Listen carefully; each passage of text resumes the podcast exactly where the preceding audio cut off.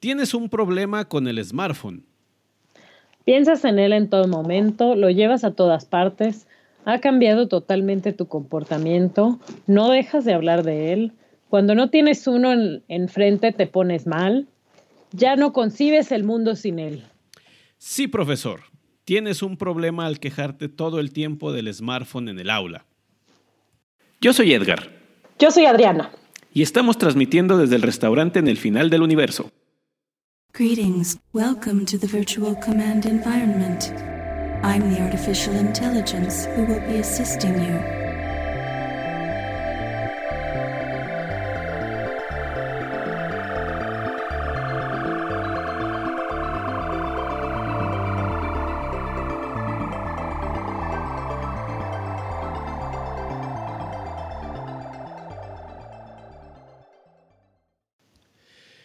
Buenos días, buenas tardes, buenas noches. Eh, buenas noches, Adriana, ¿cómo estás? Muy bien, muy bien. Eh, aquí en el restaurante al final del universo, comiéndome unos tacos. unos tacos intergalácticos. Unos tacos intergalácticos a estilo Jalisco. El estilo Jalisco. Un saludo a nuestro invitado del episodio anterior que está en Jalisco. Exactamente. Efectivamente, ya estamos aquí en el restaurante al final del, universo para hablarles de un nuevo tema hoy aquí en 42, la respuesta a la pedagogía, el universo, todo lo demás y lo que se acumula en la semana. ¿Qué queremos contarles el día de hoy, Adriana? Pues hoy vamos a hablar de este terrible enemigo de los profesores que es el smartphone. Y vamos a hablar de si es realmente un enemigo, si lo podemos hacer nuestro amigo, si debemos adoptar una postura de si no puedes con él, únete. y más lo que se acumule en la semana, como dices tú. Sí, bueno, es un tema que, o alguna cuestión que hemos estado escuchando ya durante mucho tiempo al menos yo sí, en reuniones con, profesores, en las juntas que, hacemos, en otras actividades donde pues, solamente participamos, participamos profesores, sí se dedica un tiempo, a veces bastante largo, a esa discusión de cómo haces tú para que no estén pegados al teléfono durante tu clase o ¿Por qué debemos de, impedir que usen el teléfono mientras están en, clase, mientras están en el salón? O ya técnicas muy creativas, como a lo mejor has visto por allí, de que se toma asistencia dejando el teléfono en un espacio allí visible con tu nombre. Si está tu teléfono, fuiste a clase. Si no está tu teléfono, no fuiste a clase u otras formas de decir el teléfono no entra a mi salón mientras estás en, en, clase. Sí, sí las he visto y francamente me escandalizan. A mí también. Eh, no entiendo la renuencia de muchos de mis, de mis compañeros. Sobre todo los he identificado en ciertos grupos de, de edad que no pueden con el, con el teléfono. Para ellos es, es inconcebible el mundo en el que viven actualmente los, los, jóvenes, como decíamos ahí en, la, eh, eh, en el intro. Lo traen para todos lados y, y simplemente pues solamente están pensando en que ya sacaron el teléfono o cómo debo de hacer para que ya no lo, no lo saquen. Sobre todo porque recurren mucho a la nostalgia. Se acuerdan de sus épocas de juventud cuando ellos eran estudiantes obviamente era otra época y no existía el smartphone. Y dicen, es que entonces nosotros éramos estudiantes de ciertas características, era impensable en las distracciones, era impensable utilizar el mismo teléfono para contactar al profesor en horarios fuera de la escuela. Y luego también dicen otras cosas como impensable de que le llamáramos a un compañero después de las nueve de la noche porque pues te contestaba el papá y, Nadie quería que te contestara el papá de tu amigo, de tu amiga, etcétera, etcétera. Entonces, es una oposición, ni siquiera es una discusión de, saber si existe una forma de incorporarlo o de, de abrazarlo. Es una oposición completa a que el estudiante de este siglo utilice el smartphone mientras está dentro de, de, un aula.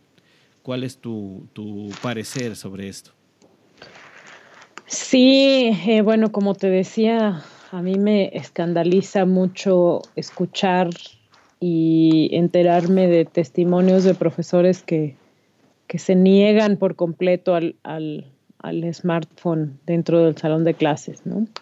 Incluso uno de mis primos que está en, está chiquito, está en, en el último año de secundaria, Este, va a un colegio donde por, por reglamento de la escuela no pueden llevar smartphones al colegio. O sea, no pueden llevar teléfono.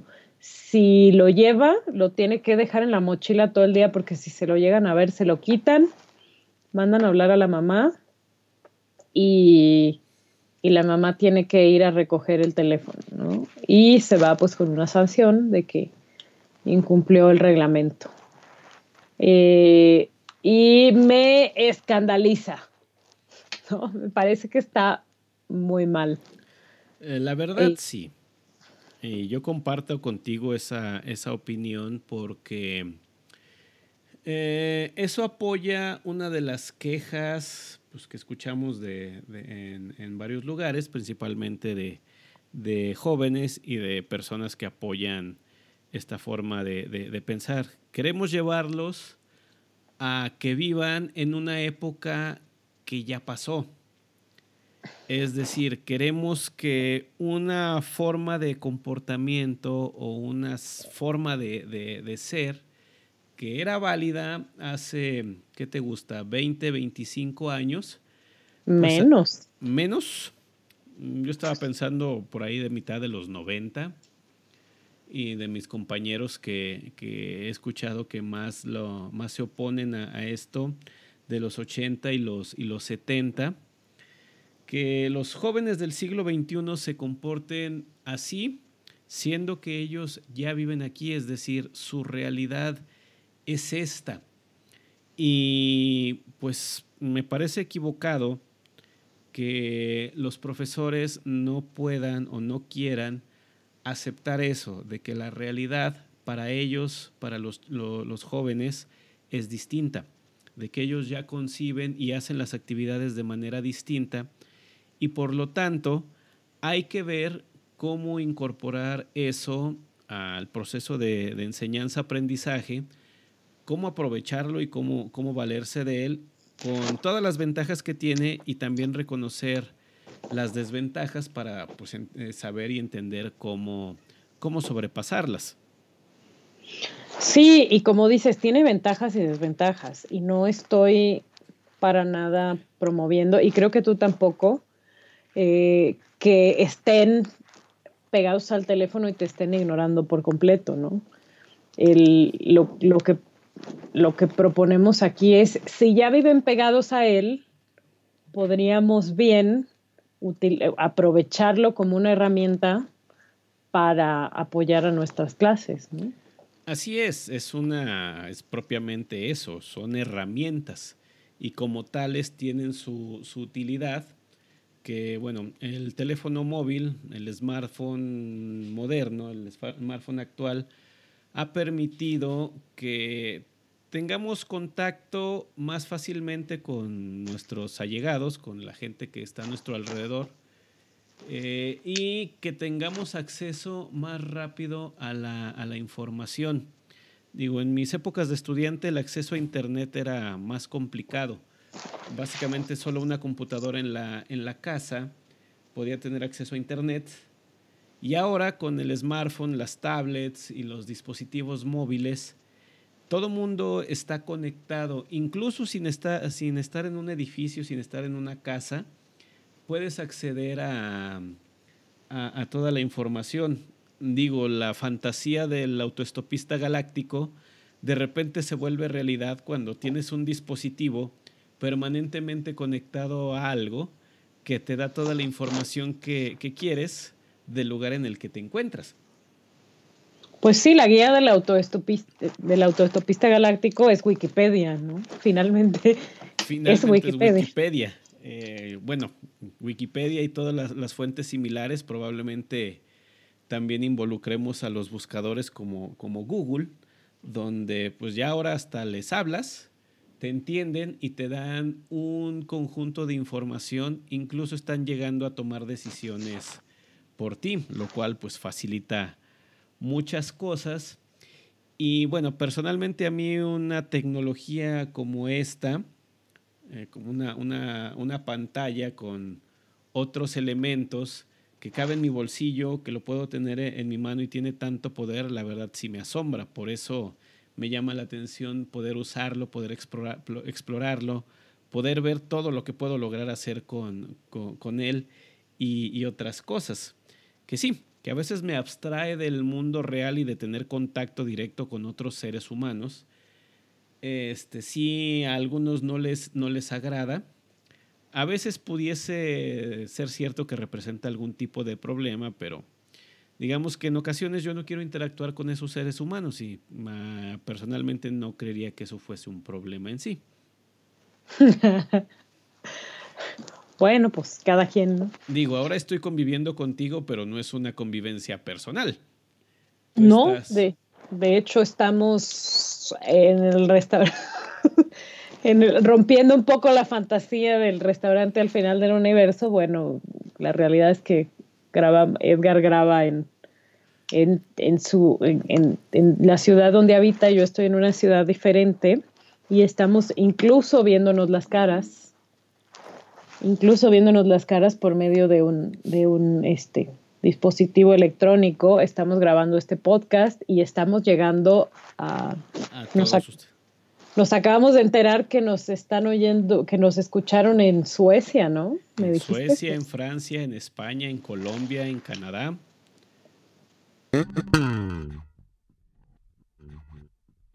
Eh, les hago una, una pregunta y en el momento en que no conocen la respuesta, en vez de que automáticamente yo se, la, se las entregue, la escriba en el pizarrón, la dicte o algo así, les sugiero, a ver, haz una investigación en este lugar de este concepto y dime lo que encuentras. Vamos a evaluarlo y vamos a determinar eh, entre todos si esa información es real o, bueno, si es la, es la verdadera o necesitamos conocer otra cosa. Porque sí, automáticamente cuando hacen una búsqueda de un concepto en, el buscador que utilicen, ya no salen las fuentes eh, más fidedignas al principio. Ya ahorita salen muchos blogs y páginas que podríamos dudar de su, de su procedencia. Entonces eso nos ayuda a, ir, aprendiendo de cómo poder seleccionar información que, que sí nos, sea útil y cuál, y, cuál no. Eh, hacemos en ocasiones actividades que involucran... Eh, tengo una, materia de, programación en una, en una universidad donde les estoy enseñando cómo se hace un algoritmo y cómo funciona la programación con Snapchat. Snapchat, esta aplicación oh. donde suben videos e imágenes temporales que pues, tienen una, duración, un, tiempo, un tiempo de vida y después se borran de allí, pero tú puedes armar una película, una secuencia. Es una secuencia ordenada. En el orden en que tú los, tú lo, tú los subes van apareciendo en, quien los ve. Y eso es precisamente un programa y un, y un algoritmo en el contexto en que les lo están aprendiendo ellos les, les pido que me muestren algo que hacen a diario, una actividad que repiten constantemente y que vayan subiendo las imágenes o los videos mostrando el orden en que, en que lo hacen. Y es una actividad que no están haciendo en la hora de clase. Digo, hay uno que me mandó cómo prepara su café, lo cual está bastante bien porque lo hace desde cuando calienta el agua, cuando, hace, cuando va echando la, cantidad de, café en la taza, después cuando lo mezcla y cuando se lo estaba, se lo estaba tomando.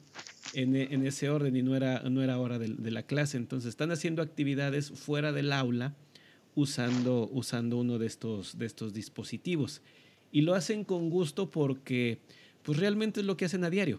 Entonces simplemente incorporas un concepto nuevo, que es el que quieres que aprendan, en algo que ya hacen. Y nada más decir, mira, lo mismo que tú haces, se entiende de esta manera acá. Y esa es una de las aplicaciones que le he estado dando actualmente. Muy bien. Muy bien. Yo te cuento. Eh, yo también hago lo mismo que tú. También los cuando tienen dudas sobre un concepto, les los invito a que, a que busque, a que lo busquen en, en internet por medio de su smartphone.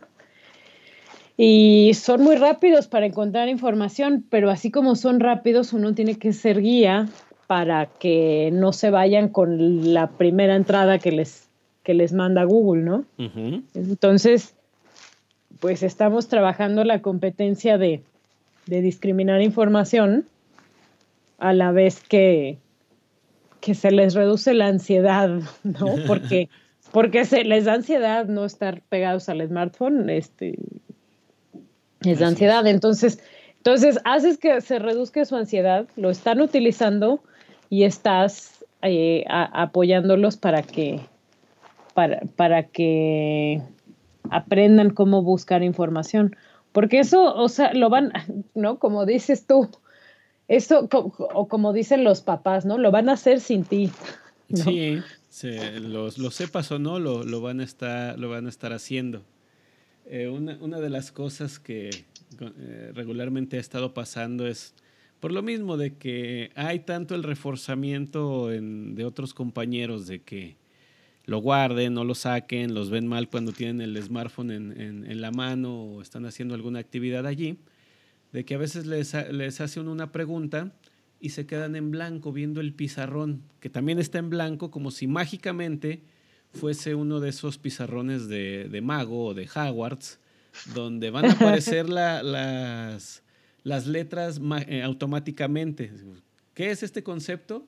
Y se quedan viendo el pizarrón sin saber y esperando que, que allí ocurra. Entonces es decirle, toma el teléfono, búscalo y dime qué es lo que, qué es lo que encuentras. Es decir, si no lo sabes, usa una herramienta que te ayude a saberlo.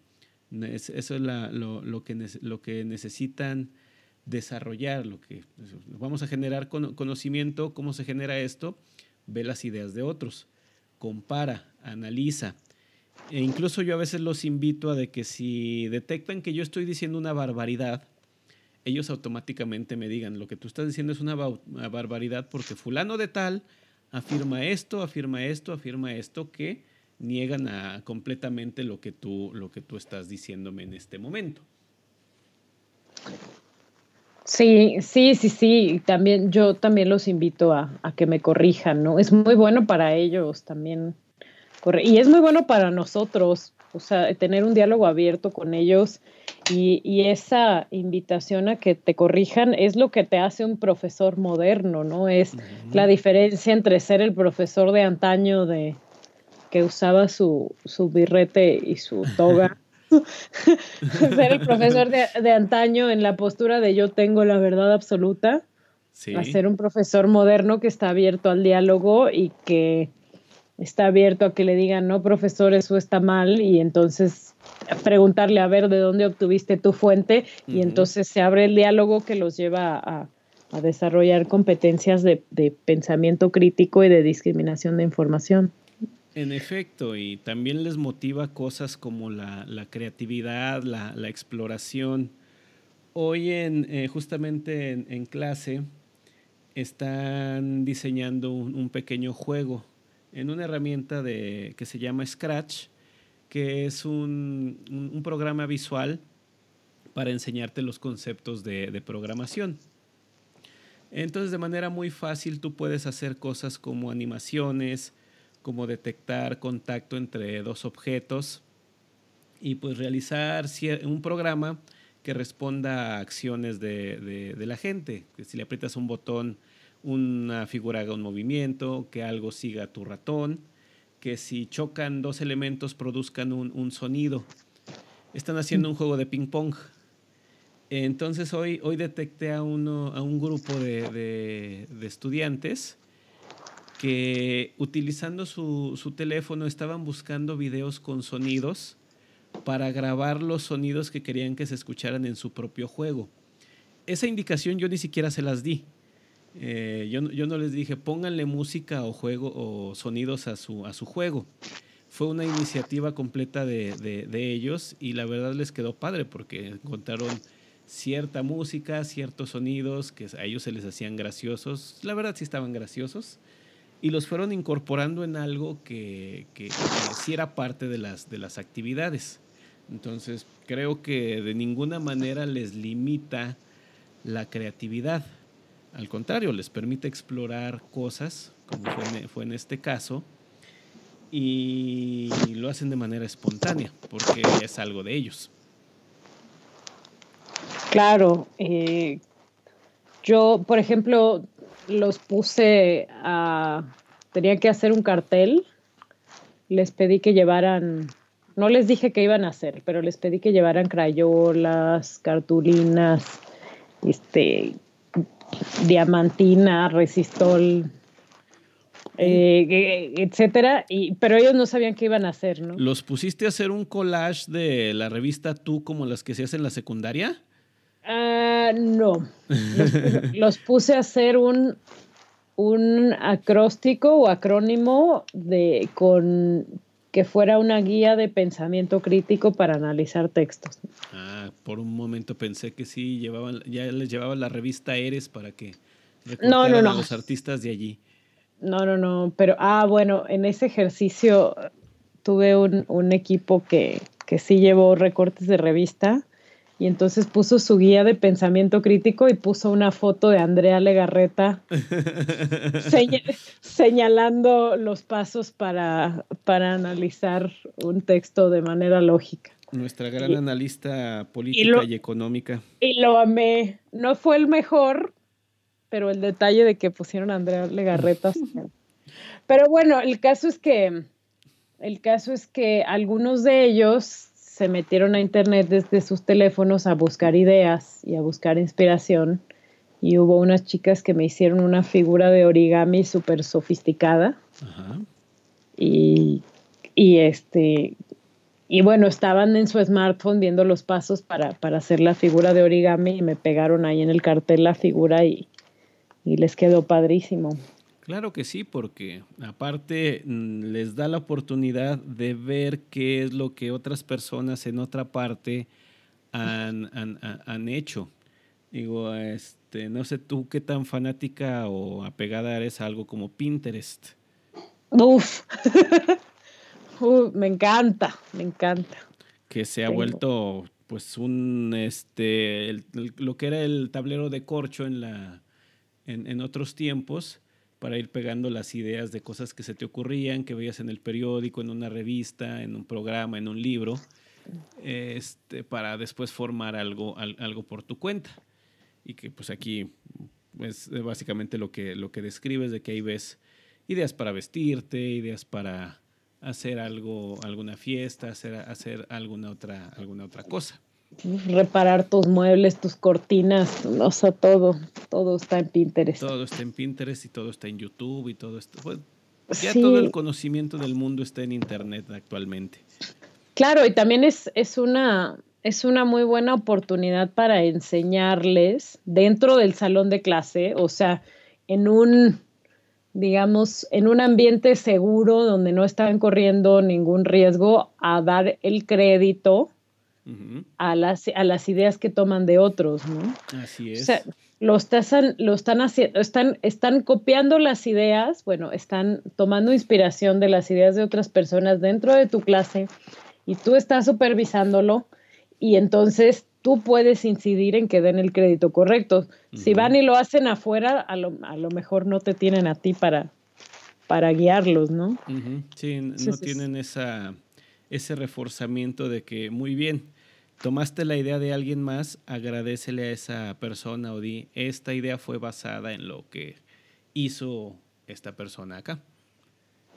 Sí, y, y pues esas son algunas de las de las competencias que podemos ayudar a desarrollar dejándolos usar el Internet en la clase. Y además, eh, pues eh, también permite variar un poco las actividades típicas de pizarrón, libreta y, cuestiones físicas en, papel. Probablemente tú haces pues, los pequeños concursos de una herramienta como Kahoot. Claro, eh, Kahoot, Socrative, bueno, Socrative no hace concursos, pero Kahoot me encanta. Sí. Mm, es, es la reinventa todo el concepto aburrido de, de, lo que eran los exámenes rápidos y, y los vuelve eh, entretenidos, los vuelve divertidos, te genera una, una hoja de Excel para que tengas tus calificaciones ahí a la mano y, y, ahorras muchísimo tiempo. Es una maravilla. Sí, porque al momento en que lo estás haciendo eh, se divierten. El hecho de ponerle la competencia, de que inmediatamente van viendo quién va ganando, quién va arriba, eh, que sean, quién ha respondido mejor, cuáles no, han podido responder, quién responde más rápido, les genera esa, esa diversión. El semestre pasado justamente tenía un grupo que ah, prácticamente querían Kahoot cada clase. sí, en verdad. Querían, eh, hoy, hoy vamos a hacer Kahoot, profe. No, hoy no les traigo uno, pero la próxima clase les traigo.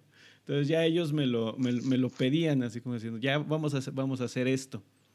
Oye, ¿se los contabas para calificación? Eh, les daba, se los, como era concurso, les daba alguna bonificación. Les decía, mira, este vale lo puedes canjear por una calificación en una tarea, en un trabajo o en, o en esto para, para mejorarlo. Ah, eso es buena idea también. Sí.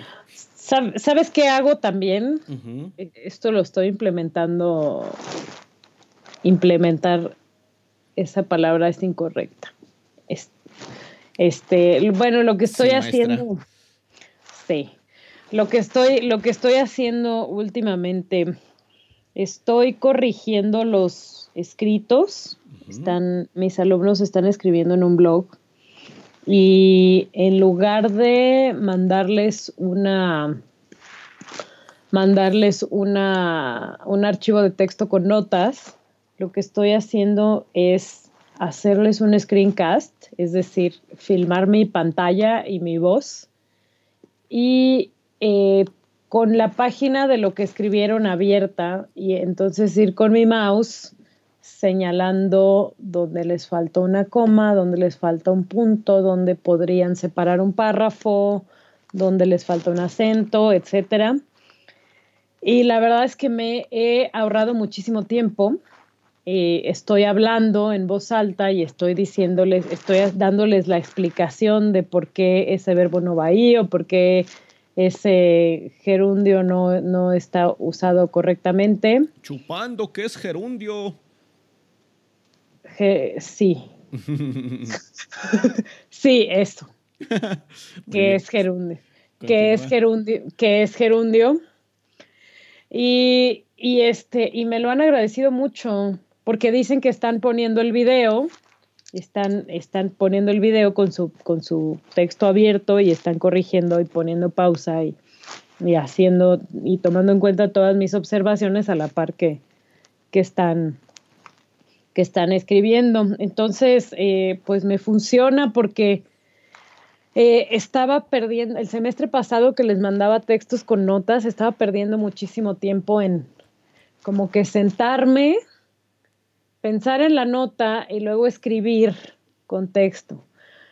¿no? El uso de este verbo no es correcto en este caso porque debería estar acompañado de un verbo auxiliar. O sea, eso, eso me, entonces o sea, uso la mitad del tiempo en hacer el videíto, lo subo a, YouTube como no listado y, les mando la liga para que vean sus para que vean sus sus comentarios. Entonces, este, pues, pues a ver cómo me resulta. Está empezando apenas el semestre, pero, pero pues también van viendo sus comentarios eh, en el camión o en el carro o en el metro o, o este, o mientras están cenando, ¿no? y, y, están pues haciendo trabajo escolar, ¿no? No es como que estén papaloteando. ajá, no es como que estén papaloteando. En efecto, eh, yo creo que los profesores nos podemos beneficiar mucho del uso de, la, de estas tecnologías. Por eso que mencionas, dejas la retroalimentación, pero no se queda como una retroalimentación que no sabemos si la van a, utilizar o si la van a poder interpretar y, usar, sino de que subiéndonos a algo a lo que ellos ya están habituados, mucho el video y el, multimedia, estamos seguros de que al menos lo van a consumir una vez, porque para ellos es, es fácil eso de poner el video, pausarlo, adelantarlo, regresar para decir, a ver, no le entendí aquí, ah, ya le entendí ahora sí, eh, y que, lo, y que lo, hacen, lo hacen voluntariamente.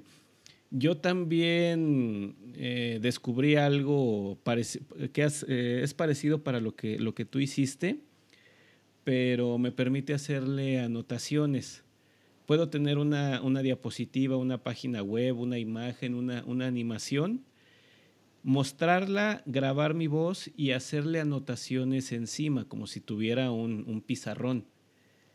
Entonces con ello grabo videos explicando y señalando con las notas aquí, escribiendo encima, eh, haciendo una, una, simulación que es como si estuviera frente al pizarrón en el, en, el salón. Entonces con eso dejárselos ahí, enviárselos o, o entregárselos de alguna manera para que lo vean mientras van a hacer un trabajo similar y que les vaya sirviendo de guía, pues ellos también les es de, mucha utilidad y a uno le permite que ese material ya creado se pueda reutilizar. Es decir, no funcione nada más este semestre, funcione el que sigue, los demás, lo tengas como material previo, lo tengas como material de apoyo y vayas generando una, una biblioteca propia. Sí, claro, ¿no? Lo grabas una vez y, y si das esa materia en semestres este, posteriores, pues te sirve y, vas generando tu contenido también y vas aumentando tu presencia digital. Y hasta algo que es bien interesante que les pasa a los profesores que, que llevan su clase con aula invertida, por ejemplo, y graban videos para, para hacer su aula invertida, es que ponen sus videos como públicos y, de y de repente tienen a otros profesores de otras escuelas, de otros lados, aprovechando sus videos, entonces se genera como un intercambio interesante de, material entre profesores de, todas partes. Entonces también sirve para crear comunidad. Sí, lo cual es muy saludable, todo esto de la, de la colaboración, de hacer crecer algo y pues eh, no, no privar a otros del, conocimiento simplemente por decir, ah, no, yo no voy a obtener ningún beneficio de ello, entonces no, no lo hago. Que pues eh, esto de que generar el conocimiento, yo sí soy de la idea de apoyar que sea libre. Sí, claro, claro, claro, claro. El conocimiento debe ser libre y debe ser accesible y mientras todos nos demos crédito entre todos, no, no tenemos por qué ser celosos de, nuestro contenido, como, no sé, me acordé de unos cursos que me mandaron a tomar en un trabajo anterior, que era un curso donde el, instructor te decía, bueno, ya tomaron el curso, ahora no le pueden decir nada a nadie. Eh, está prohibido y puedo demandar a los que le saquen fotocopias a los manuales. Este, así una cosa bonita. Mm. Muy, profesional y muy académica. Sí sabes de qué te estoy hablando, ¿verdad? Sí, exactamente. Pero no recordemos cosas tristes. No, no, no. no. Nuestros escuchas no están para saberlo. Ah, exactamente. en fin. Pero bueno, Adriana, eh, hablábamos hace un momento de que esta tecnología tiene sus cosas buenas, pero también hay algunas desventajas. Claro, de, que las hay, las hay, ¿no? Eh, estamos hablando de, cosas que, o sea, si ya tienes los smartphones ahí, Si ya tienes a los chicos usándolos, pues aprovechalos para cosas buenas, ¿no? Pero también, ciertamente hay momentos en que los profesores estamos explicando algo y necesitamos por completo la atención de la gente y, y necesitan dejar de ver el teléfono. O sea, necesitan, estás explicándoles algo, ¿no? Y, tienen que, y, tienen que ponerte atención porque, porque les estás, o sea, estamos, estamos asumiendo que, que nuestras clases ya no, se ven, ya no deben de ser 100% cátedra y los alumnos de un lado calladitos y el profesor de otro lado explicando, ¿no? pero, pero hay momentos donde estás explicando. Sí. En toda clase hay un momento donde dices, bueno, a ver, pónganme atención porque muchas personas están teniendo esta duda y se las voy a aclarar aquí en el pizarrón. Entonces ya te paras en el pizarrón, haces tu diagrama y dices, a ver, esta duda se resuelve así y así y así. Y si en ese momento estás, están viendo el smartphone, entonces es efectivamente una falta de respeto, ¿no? Un distractor, sí. Están chateando, están viendo el Facebook, están jugando, están haciendo alguna otra actividad que pues sí, su atención está inmersa en eso y lo que tú les digas mm, se va a diluir en el, en el aire. Y después sí van a regresar con, profe, ¿me puede volver a explicar esto? Sí, y dan ganas de ahorcarlos. De ahorcarlos. Porque los, los estás viendo que están en el celular, ¿no? Y, y, no te pelaron y ahora quieren que, que, les vuelvas a explicar, ¿no? Claro, o sea, no, no somos de palo, pues. Sí, pero dime, eh, ¿realmente podemos culpar al smartphone de que la gente se distraiga? Pues eh, no, no, yo cuando iba a la escuela también me distraía con cosas y no eran smartphones. no. Es decir, este realmente no hay un culpable de que cuando la gente se quiere distraer, pues lo va a hacer. Eh, justamente me estabas hablando de un, de un artículo hace, hace unos momentos de una persona que rompió su smartphone y aparentemente descubrió unas ventajas de, de, ya no tenerlo, es decir, ha estado pasando un tiempo sin smartphone y creo que de acuerdo a lo que, a lo que me comentaste, descubrió cómo era la vida en los años noventas. Sí, o sea, regresó en el tiempo. No sé cuántos años tiene la persona que escribió este artículo. Se llama Joanne O'Connell de The Guardian. Y, pero, pues, o sea, yo sí creo que debe tener como, como, debe andar como por los 20, ¿no? Porque, o sea, tú y yo que tenemos treinta y pocos, sabemos lo que es vivir sin smartphone, ¿no? o sea, nosotros no nos cuentan. Claro que sí, y, también nos distraíamos en el, en el salón sin la necesidad de un, de un smartphone. Siempre tuvimos los modos, las formas, los instrumentos para, para hacerlo. Platicabas con el compañero de, de al lado, le aventabas cosas a un compañero en el otro extremo del, del, salón. Y pues, los que se quejan mucho de que es que se conectan los audífonos al, a las orejas en, en, el salón. Bueno, nosotros somos la generación del Walkman. Y al menos ah. yo sí me ponía a regresar mis, mis cassettes en clases con la, con la pluma ahí a la vista.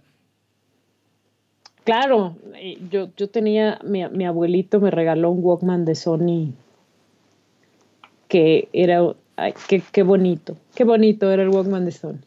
Yo, yo no tenía para uno de Sony, los míos siempre eran imitaciones baratas chinas.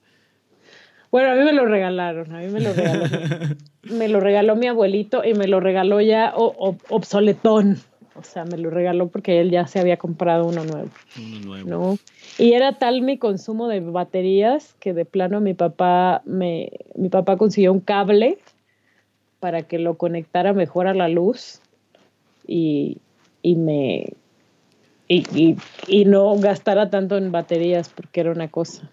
Uno de esos eliminadores de muchas entradas y diferentes voltajes que podías conectarlo a casi todo. No, esas son modernidades. No, ya son cosas antiguas. Sí. De hecho, yo, yo tenía algunos en, en, casa porque sí utilizaba algunos dispositivos así también. Aún guardo mi Game Boy, que era lo mismo que, que pasaba contigo, era un consumo excesivo de batería. Entonces prefería tenerlo conectado a, a, la electricidad directamente con uno, con uno de esos. Bueno, y ahora que mencionas el Game Boy, pues nos tocaron los Game Boys, ¿no? También te lo quitaba la maestra y te lo guardaba y, este y, tenías que pasar a la dirección por él. Bueno, ¿no? este, a mí una de las cosas que me, que me pasó, no se vayan a reír y no me vayan a tildar de, de, de ñoño, que sí soy, pero no lo hagan. No, no, jamás, jamás es de que en la secundaria cuando me aburría la de historia me sacaba un libro para leer que no tenía absolutamente nada que ver con la clase. Era una novela, era cualquier otra cosa. Y me mandaban a la dirección por estar leyendo en clase. Te mandaban a la dirección por leer en clase. Sí, bueno, yo también. Era una escuela de religiosas, entonces las reglas eran un poquito estrictas, entonces me hacía una pregunta, yo obviamente no estaba poniendo atención porque estaba bien clavado en mi, en mi libro, no contestaba o volteaba así como que, ¿qué, qué, yo qué? Y me recogían mi libro y me mandaban a la dirección. Eh, a mí nunca me mandaron a la, a la, dirección porque no me cacharon, pero yo también hacía eso. O sea, también, también leía libros no de la escuela en la clase y me distraí y me distraía y no escuchaba. Y a lo mejor me tocó que, que, que mis profesores decían, ay, bueno, está leyendo. No, no puede ser no, también. Lo, los, los, míos no, al menos en la secundaria no, no, no fue así. Pero pues entonces estamos viendo, viendo eso, de que no podemos culpar algo, algo específico de que la gente se quiera distraer o quiera hacer otra cosa cuando nosotros nos gustaría que estuviese pues poniéndonos atención. Digo, eso nos debería de permitir a nosotros o hacernos ver que en cierto momento para ese grupo en específico, esas personas en específico, la técnica que nosotros estamos utilizando no es la más adecuada, no les permite a ellos pues interesarse eh, eh, en eso. No quieren ver al monigote ahí enfrente hablando como perico eh, este, de, del tema, que probablemente ellos puedan consultar después en su tablet, en su smartphone o en, o en, algún audio. Claro, ¿no? sí, y eso es lo que pasa muchas veces, ¿no? O sea, me, me pasó hace un par de días con dos alumnos que o sea, abiertamente no tenían idea de lo que yo estaba diciendo. No era por el smartphone, pero estaban con... Lo, tenían el cuaderno abierto con problemas de física o de alguna cosa así. O sea, yo veía uh -huh. numeritos, numeritos y simbolitos en su cuaderno. Uh -huh. Y los dos estaban haciendo eso, ¿no? La verdad es que hay un... Cuando estás dando clases en la universidad, sí hay un momento en que dices o sea, me voy a desgastar diciéndole, guarda el cuaderno. O sea, yo nada más voy a hacer corajes. Y la verdad es que ellos son los que pagan el pato de no estar poniendo atención, ¿no? Ajá. Entonces, bueno, al final de, de, de, lo que estaba yo explicando, que no escucharon por estar haciendo no sé qué cosa de otra materia, este, tenían que hacer un ejercicio. ¿No? Y cuando todos los demás compañeros ya estaban haciendo el ejercicio, o sea, ya estaban metidos en el trabajo, eh, me acerqué a ver que estaban googleando todo lo que yo expliqué. Uh -huh. ¿no? Y si hubieran puesto atención, sabrían que mis diapositivas están en la plataforma y que no tendrían que haberlo estado googleando. Entonces podrían haberlo revisado en la misma diapositiva que yo presenté, pero pues se amuelan por no poner atención. ¿no? Bueno, eh, ya cada quien decide cómo complicarse la, la existencia este, después, digo yo. No, pero bueno, al final del día, como dice, como decíamos este, en el episodio pasado, ¿no? Hay una cuestión de ego de ay, yo les hice estas diapositivas tan bonitas y no me pusieron. Al final sí ellos googlearon y encontraron la información y al final esa información fue correcta y entendieron y, e hicieron el ejercicio de manera correcta, pues a mí lo que me importa es que aprendan, ¿no? Eh, en una de las universidades donde doy clases, sí son muy estrictos también con, con ello. Nos hacen mucho las recomendaciones de que eh, si se ponen a hacer tarea de otra materia durante nuestra clase, pues les retiremos los cuadernos, hagamos ciertas cosas. Incluso tienen implementada una política de que un supervisor o un visor externo de repente llega sin avisar a tu clase, se siente en un lugar para evaluarte el control que tienes del, del grupo. Y si detecta alguna cosa como esa, de que no, le, no, no suprimes el smartphone, no tienes el... Eh, no pasas lista, no cierras el, el, salón a los cinco minutos de haber comenzado la clase, no les quitas el cuaderno cuando están haciendo otra actividad, te pasan un reporte a la dirección. Y pues adivina cuántos reportes tengo ya. Mil, ocho mil. Sí, porque pues yo no, yo no hago... Yo incluso les permito comer que lo cual está prohibidísimo allí, pero les digo, entran a las 7 de la mañana, mi clase es a las 10, se van de aquí a la 1 a la una de, la, de la tarde, necesitan tener azúcar en el cerebro para poder poner atención. Entonces yo les permito que coman en el, en, el salón. Muy bien. Yo también, bueno, yo también, y fíjate que en donde, donde yo doy clase, eh, no tengo ningún problema con eso, nos dan como, como libertad de cátedra.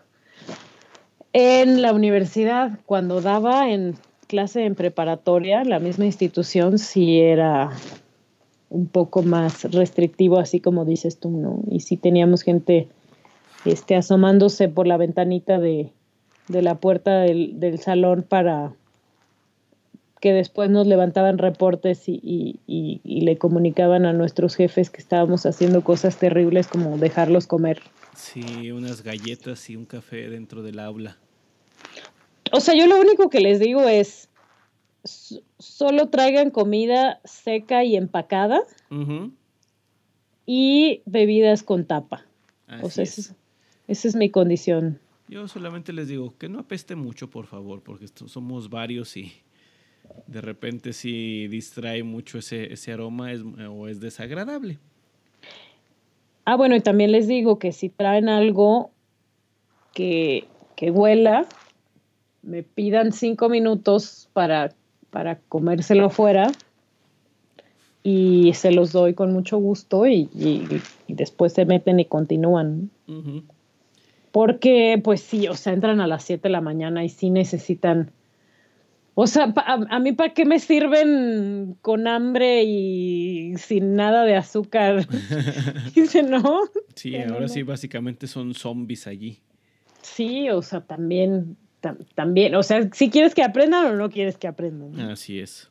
No sé, a lo mejor estamos escandalizando a, a, quien nos está escuchando aquí por, por nuestras políticas laxas. Ojalá porque esa es la, la intención de haber estado grabando esto el día de hoy. Y bueno, y todos los que vamos a grabar.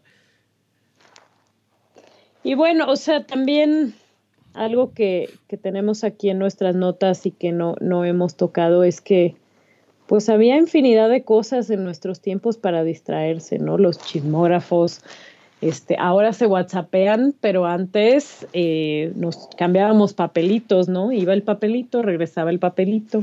Ah, claro. Este, ¿y quién te gusta? ¿Y qué te dijo? ¿Y qué hiciste ahora en el recreo? Sí, ¿no? Y te cachaba la maestra el papelito y luego lo leía en voz alta y era como... Ah, yo hago eso actualmente con el WhatsApp. Eh, pero sí, solo sí, el teléfono suena. Mi política de uso del dispositivo en el, aula es úsalo siempre y cuando no esté haciendo ruido. Porque si hace ruido, lo que tienes que hacer es eh, leer el mensaje, si llegó un mensaje, o si suena, vas a contestar en altavoz para todos. Eh, yo pensé que eso iba a inhibir un poco, pero no. Eh, varias veces las personas han tenido que contestar en el aula. a veces, la mayoría de las veces les llama su mamá mi hijo ya llegaste, llegaste bien, este, ten cuidado con esto, recuerda aquello. Entonces, este, pasa eso. Y, y la mamá es la mamá. Y la mamá es la mamá. No, no, o sea, uno le contesta a su mamá porque. Sí, sí, sí. Porque es la mamá, tú le contestas a tu mamá, yo le contesto a mi mamá. no, bueno, yo en clase sí, no. O sea, yo sí guardo mi teléfono por, porque, pues no, hay que, hay que poner un cierto ejemplo, ¿no? También. Bueno, yo sí lo uso, pero para cosas allí, allí mismo, decirles, miren, les acabo de dejar este recado allí o mientras están haciendo una actividad les digo, ya subí esta, este tema o aquí está la liga que les mencioné hace un, hace un momento en alguna de las herramientas de apoyo que, que, tengo. Sí, y pues, no sé, al final, al final del día, eh, toda, durante toda la historia de la humanidad, creo, hemos tenido miedo a los avances tecnológicos y resistencia a adaptarnos a su existencia. Sí, pasó con las máquinas de vapor, pasó con el automóvil, pasó con la televisión, pasó con el radio, pasó con las lavadoras. Las lavadoras, o sea, mi abuela, a, a mi abuela le, la mamá de mi mamá este, le regalaron, me acuerdo que mi mamá cuenta que, que, le, que le regalaron una lavadora súper moderna de esas que, que tenían una especie de rodillos para exprimir la ropa. Ah, sí. Y se resistía. Sí. O sea, no, ella siguió lavando y se hizo fea la lavadora y luego ya la tina la convirtió en una maceta años después. Historia real, ¿eh? sí, no lo dudo. La tina de la lavadora fue una maceta después. Y una bastante, una bastante grande. Una gran maceta, sí. Tenía como una palmera y una cosa así. Sí. Pero acabas de mencionar algo, algo importante, Adriana, que pues también tenemos que mencionar a quién nos inspiró el día de hoy para, estar hablando de esto. Eh, la adaptación y el desarrollo o el, o el progreso. Es decir, el señor Spock. Claro. Eh, bueno, como, como en todos nuestros episodios, pues siempre relacionamos nuestros temas de, educación con algún elemento de la, de la cultura pop, ¿no? De la, de la ficción, de alguna obra de ficción o, o algo así. Y, y, este, y bueno, en esta, en esta ocasión eh, queremos hablar de, del señor Spock, que, que es, eh, para mí, hay, hay, un documental bien bonito que está, de hecho, en Netflix que se llama este, For the Love of Spock, por, por, amor, a Spock. Por amor a Spock, que eh, es, curiosamente, es sobre el actor que hacía Spock, pero también es sobre el personaje.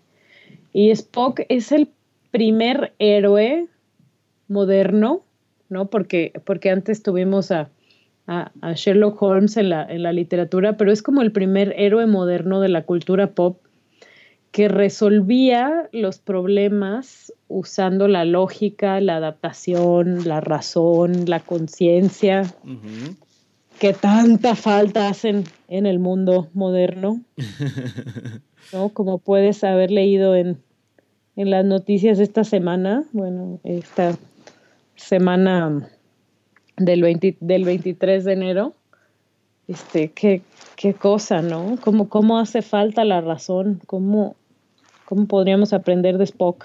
Sí, a, mí me, a mí me gustaba mucho en esta parte que hablas de la, de la adaptación. Una de, la, de, las cuestiones que tenía que ver con, tanto con Spock y con toda la serie de, de Star Trek, que decían, bueno, somos una andaban en, contacto con, muchas civilizaciones, pero una de las reglas, y sobre todo que Spock la respetaba mucho, era la de, pues no, no intervengas o no alteres el, las costumbres o las, las, cosas que tiene esa civilización con la que tienes contacto. Dice, a veces, si no se dan cuenta de que estás allí, mejor. Respeta las cosas que, ellos son y las cosas que, ellos hacen. Adáptate a, eso y pues no, lo, no los quieras forzar a que hagan algo que, ellos no están acostumbrados, que es lo que, lo que hemos estado platicando mucho eh, el día de hoy, de esa resistencia o ese tratar de obligar que una cultura nueva, que es la de los, los jóvenes de, este siglo, que ya viven con los dispositivos en la mano, tengan o, deban volver a una serie de prácticas que no son las de, los de ellos. Es mm, básicamente como si los profesores estuviesen apagando todo su sistema y toda su capacidad de raciocinio para no analizar las cosas de manera lógica y obtener una, una resolución eh, favorable o algo, un ganar-ganar. Sí, claro, y, y, y, Star Trek de hecho es, mucho sobre eso, ¿no? Sobre la adaptación, sobre la modernidad. Y bueno, o sea, el smartphone, o sea, la, idea del FaceTime, por ejemplo, o sea, Star Trek. Sí, está hablando a través de una, de una pantalla. De ahí salió. ¿no? Esperemos que ya nos podamos teletransportar. Ya estamos cerca. Y, por cerca me refiero a unos 100 años. Cerca. ¿Sí? Muy cerca. Bueno, eso sí, Donald Trump no destruye el mundo. Mm, eh, no creo que tenga la capacidad aún. No, bueno, pero ganas tiene. Se está esforzando. Ay, no, no. bueno, no, no hay que hablar de esto. Nuestro podcast, nuestro podcast es bonito. Entonces, volvamos con el señor Spock. Sí, sí, sí, Spock, Spock, ¿no? Y bueno, y otro elemento de la cultura pop también que quiero traer a la mesa es alguien que no tiene, que, que, bueno, que más bien uno pensaría que no tiene mucho que ver con progreso y con cambios tecnológicos, pero yo eh, soy muy aficionada a las novelas de Jane Austen, me encantan, me me encantan, ya las leí todas varias veces. Y mi favorita es una, es contrario a lo que pudieran pensar, no es Orgullo y Prejuicio. Nadie lo pensó. Mi, favorita se llama La Abadía de Northanger. Y eh, es, la, es la primera historia, es la primera novela que escribió y la última en publicarse. Eh, ¿no? O sea, se, publicó de manera póstuma por manuscritos que tenía su familia. Y es la historia de una chica que era adicta a los libros, a las novelas. Y es muy diferente, es muy diferente a todo lo demás que escribió Jane Austen, Porque esta chica es tal cual es una fangirl, es una adolescente obsesionada con las novelas góticas que tiene sus amigas que son fans de las novelas góticas y que no y que se juntan a hablar de novelas góticas y se emocionan y fangirlean y gritan y, es como leíste esto ah yo también lo leí este me fascina me fascina porque o sea nadie lo sabe pero Jane Austen con esa novela inventó el, concepto de la fangirl no entonces, algo que, es muy, que, es muy pertinente para el tema de hoy es que la, a la chica, las personas mayores o las personas que no leen tantas novelas como ella, la critican y la juzgan y la están diciendo todo el tiempo como cosas como es que tú y tus novelas, es que no pones atención porque estás con tus novelas y es que siempre estás distraída por las novelas y es, ¿no? Y o sea, y, es como exactamente el mismo discurso que se usaba entonces para la gente que leía muchas novelas y que ahora curiosamente son literatura, ¿no? Es que están todo el día con el celular y no están leyendo un libro, ¿no? Ah, pues, fíjate, pues fíjate que en 1800 y algo la gente decía, es que está leyendo libros y no está montando Trabajando en la granja. Sí, montando a caballo, no sé qué hacía la gente en esa época. Bueno, no, las, no sé qué hacían, bordando, ¿no? Bordaban. Tejer, y rezar. Tocaban el piano también. Bueno, las mujeres tocaban el piano y hacían cosas así similares, ¿no? Y luego fueron las novelas en esa época, y luego fue la televisión, bueno, fue la radio, ¿no? Este, siempre estás oyendo la radio y nunca me pones atención. Y luego fue la televisión, siempre estás viendo la... Entonces, o sea, a lo largo de toda la historia de la humanidad siempre hemos tenido elementos para echarles la culpa de, de que la gente se distrae, ¿no? Pues que han marcado los cambios generacionales y sociales fuertemente. Ahora es la época de la movilidad y todo el mundo trae la información en su, en, su bolsillo, que pues a mí personalmente me sigue pareciendo una, un gran avance, una, gran, una maravilla que podamos tener esta, e, esta capacidad.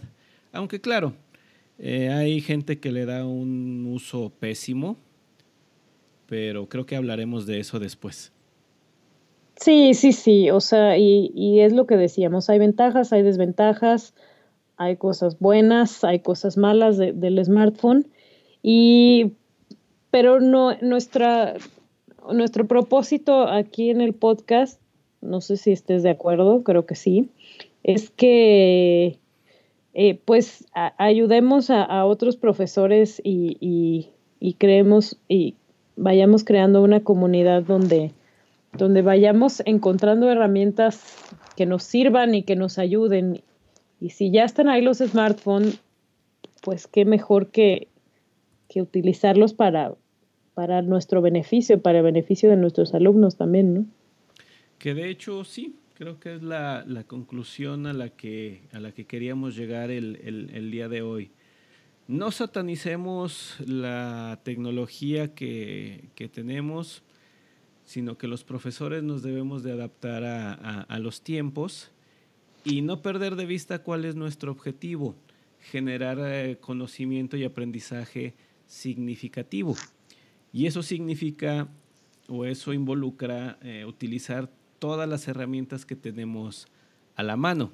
Y en este momento el smartphone, la tablet, la computadora, internet y toda su interacción son herramientas que podemos y debemos usar, no restringir, porque va a pasar lo de, lo de siempre. La generación actual que lo quiere, que lo quiere utilizar se va a oponer a que, la, que lo reprimamos a su uso, que restringamos su uso. Como nosotros de niños lo hacíamos cuando nos castigaban la televisión. Así es. No, a mí no, no, a mí no me castigaba, es que me portaba bien. A mí sí, a mí sí me castigaba en la televisión.